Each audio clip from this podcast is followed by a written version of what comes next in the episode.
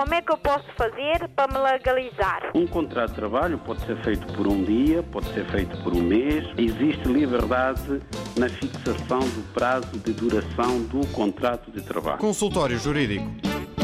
Consultório Jurídico de hoje, portanto, vamos vamos ver como é que a lei portuguesa regula o casamento civil. Isto porquê? Porque na ordem jurídica portuguesa são reconhecidas duas formas de casamento. Um é o casamento civil, é o mais comum, e o outro é o casamento católico.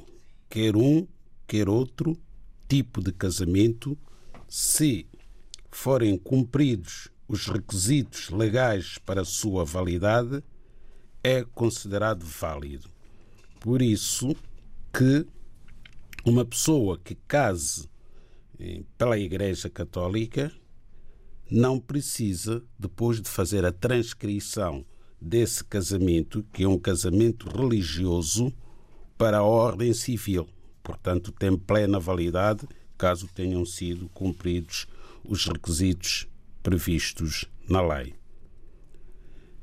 Até porque o casamento católico, de acordo com a lei, rege-se pelas normas comuns do casamento civil, ou seja, os requisitos necessários para a validade do casamento católico, do ponto de vista do direito civil, são os mesmos que são exigidos para o casamento civil.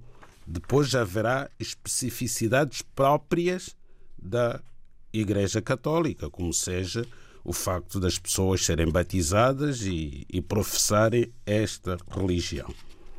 Ora bem, no âmbito do casamento civil, há que ter em conta, para a sua plena validade eh, formal e material, validade jurídica, as pessoas que vão casar, os, os noivos, devem ter capacidade para contrair casamento. E ter capacidade para contrair casamento é não se verificarem certos impedimentos, chamados impedimentos dirimentes, que possam levar a que a pessoa, casando em violação destes impedimentos considerados dirimentes e absolutos, esse mesmo casamento seja considerado inválido. Como é o caso, por exemplo, de alguém menor de 16 anos contrair casamento. Esse casamento, se for contraído, é um casamento contraído fora da lei, portanto, vai contra a lei, porque toda pessoa menor de 16 anos considera-se que não tem capacidade, porque verifica-se nela um impedimento chamado impedimento dirimente absoluto. É dirimente porque, se for violado, ele dissolve o casamento, faz com que o casamento não exista, por e simplesmente.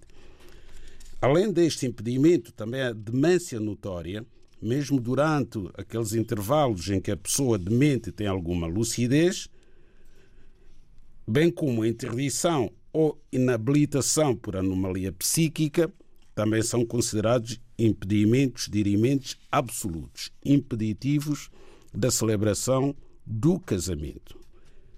Por fim, temos, no âmbito dos impedimentos dirimentos absolutos, o casamento anterior não dissolvido, seja católico, seja civil, ainda que o respectivo assento não tenha sido lavrado no registro do Estado Civil. Portanto, alguém que tenha um impedimento de vínculo, impedimento de vínculo existência de um casamento anterior não dissolvido e que, não obstante, volte a casar, considera-se que essa pessoa casou à margem da lei e não só, também cometeu um crime. É o crime de bigamia, que é punido com uma pena de prisão de dois anos. O consultório jurídico da RDB África está cada vez mais perto de si. Envie as suas dúvidas ao Dr. Adriano Malalane através do e-mail consultóriojurídico.rtp.pt e ouça as respostas ao sábado ao meio-dia na IRTP África. Consultório Jurídico. Estamos aqui para ajudar.